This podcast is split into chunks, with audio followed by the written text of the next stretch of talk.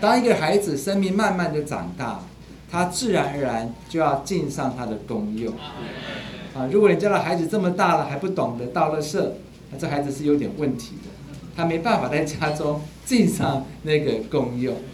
你看早期的家庭是大家庭，啊，大家庭呢，像郑丢他们家就是大家庭，郑师母是大家庭，很常看到就是哥哥姐姐会啊背着什么呢？弟弟妹妹的，会背着弟弟妹妹的，所以在这个家庭中长出来的孩子都很有功用。今天我们讲到召会的侍奉，就提到我们身上那个服侍的情形。在我身上，在神面前，我是不是一个有功用的人？在神面前，神的心意在我里头，能不能够推行得出去？当我站出来的时候，别人能不能认出我是谁家的孩子？弟兄姊妹。当你在校园当中，在职场当中，你站出来的时候，别人能不能认出你是主恢复的基督徒？能不能够认出，当主要回来的时候，你在那里是服侍主的人呢？这跟你我的功用有关。两个条件，一个是要认识祭司体系的侍奉和身体的侍奉，这是一个启示。第一件事情，弟兄姊妹，这个侍奉不是单独的个人的侍奉，是在祭司体系里的侍奉。教会的侍奉是在身体里的。这个我最近啊在复健，然后呢，我上次跟弗莱迪翁交通，他也在复健，他跟我讲了一个同样的感觉。我们走路走了五十多年，他走了七十年，我们要重新学习走路，因为走路走的不对啊，你这个膝盖也痛，脚也痛。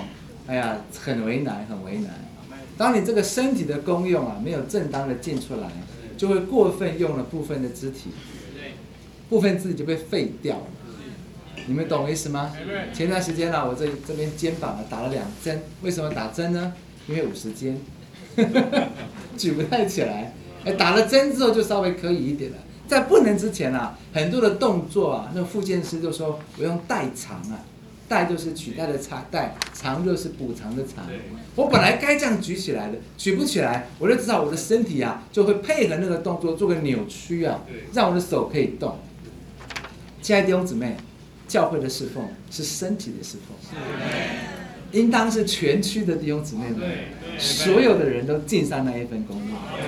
你发现有一个人没有功用，没有进功，另外一个人就要代偿啊。久的话就会身体会扭曲啊，会这里痛那里也痛了哈，就太重要了。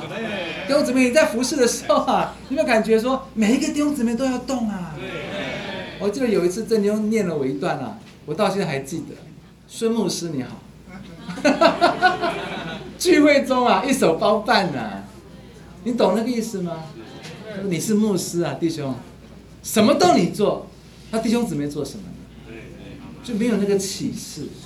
神要的侍奉不是个人的侍奉，神要的侍奉是人人起来尽公用的侍奉。弟兄姊妹，这观念你一定要有，就表示啊，神在每一个弟兄姊妹里面，他都有那个功能跟功用，是他该尽的。是谁抹杀了他呢？你我的眼光抹杀了他。你认为他不能，他就变成不能的了。但你要看见神有一个眼光。只要是身体，它就有功用，它就能够尽上那一份的功用。它有一个点，弟兄说到，你弟兄说到啊，一千两的哈，当他把自己摆出来的时候呢，有个特点叫做肉体啊也摆出来了。但教会要成功，教会的荣耀要能够出现，神的再来就关乎于所有一千两的人都起来进功用。但问题来了。一千两的来，他的脾气也来了，他的个性也来了。教会的侍奉不是你个人的侍奉嘛？身体的侍奉啊。那结果我的手有手的想法，我的脚有脚的想法，那怎么办呢？所以需要受成全。这个具有重不重要？就在成全呐。有时候你一个人不好讲，在团体当中比较容易讲。所以你要鼓励所有弟兄姊妹们。所有弟兄姊妹里面都有一个负担，都有一个渴望，他是可以服侍主的。但我们不希望他在肉体里侍奉，所以需要他们带到这个圈圈当中，成全他们。弟兄姊妹，感谢赞美主。当你在这里服侍，你发现你的意见不被接纳的时候，就告诉你，原来出意见的不应该是你，是基督，基督才是那个元首。我们在这要服在元首的之下，好不好？